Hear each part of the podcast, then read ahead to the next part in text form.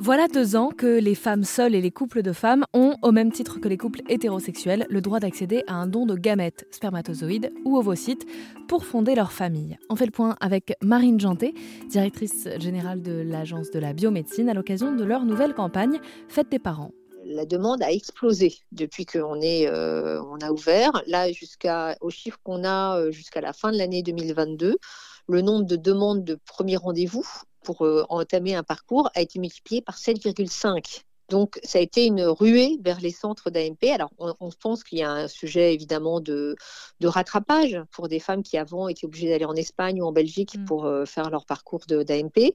Euh, mais, mais on, ne sait pas mais on ne sait pas si c'est là pour l'instant on n'a pas encore assez de recul. On va avoir des données, de nouvelles données. Là, on est en train de faire une enquête auprès des centres euh, début, début décembre, on aura des données euh, mises à jour pour l'année 2023 pour voir si euh, cette tendance continue ou si elle est, voilà, si elle se tasse un peu, on va dire, sachant que de toute façon, la demande, là, les gens ont commencé leur parcours et vous savez, ça marche pas à tous les coups. Hein. En gros, une mm. AMP, ça, ça, marche, il y a une chance sur quatre hein, quand vous êtes jeune et dans de bonnes conditions. Donc voilà, donc il y a parfois besoin de, de s'y reprendre à plusieurs reprises. Donc la tension dans les centres va durer un certain temps.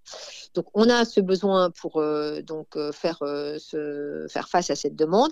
Et on a des délais d'attente qui se sont, pour les AMP avec don de spermatozoïdes notamment, qui se sont quand même un peu rallongés. On est à 14 mois en moyenne. Mais ça, c'est très variable après selon les centres et selon les. En Ile-de-France, c'est parfois un peu plus long qu'ailleurs. L'Agence de la biomédecine lance donc un appel au don d'ovocytes et de spermatozoïdes. Mais qu'est-ce que ça implique? Eh bien, parmi les 764 candidats de l'année 2022 concernant les spermatozoïdes, j'ai rencontré Sylvain, 43 ans, père et Marie.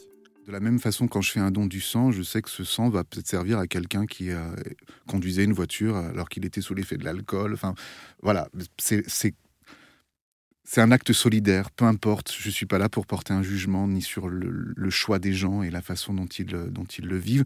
Ceci étant, je crois quand même au fond que euh, le fait de savoir que mes spermatozoïdes vont servir à des gens de concrétiser un désir d'enfant frustré euh, ne peut faire que des enfants heureux parce que ce seront des enfants par principe, mais peut-être que je me trompe, mais énormément désirés et que je pense que un enfant énormément désiré ne peut être qu'aimé et qu'un enfant qui grandit dans de l'amour ne peut être qu'une belle personne.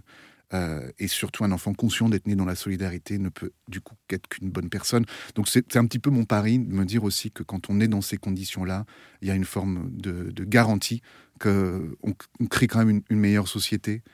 Et ça, c'est important pour moi. Je me suis rendu compte qu'effectivement, j'avais peut-être une tendance à peut-être avoir eu dans ma vie une forme de plus grande sacralisation du patrimoine génétique. Euh, non, ouais, non, non, non, non, non. Ça, permet juste à quelqu'un d'avoir une tête, deux bras, deux jambes, euh, un cerveau qui fonctionne, euh, des organes qui sont à peu près viables. Enfin, le reste, après, c'est de la mécanique, oui, oui. Tout ce qui compte, c'est euh, comment on l'élève et comment on l'accueille, comment on l'aime, en fait. C'est ça qui fait tout.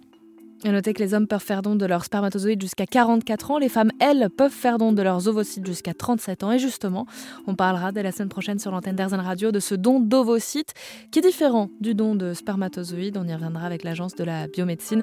En tout cas, le témoignage de Sylvain est à retrouver en intégralité dans sa version podcast dans la collection À votre santé d'Airzen Radio.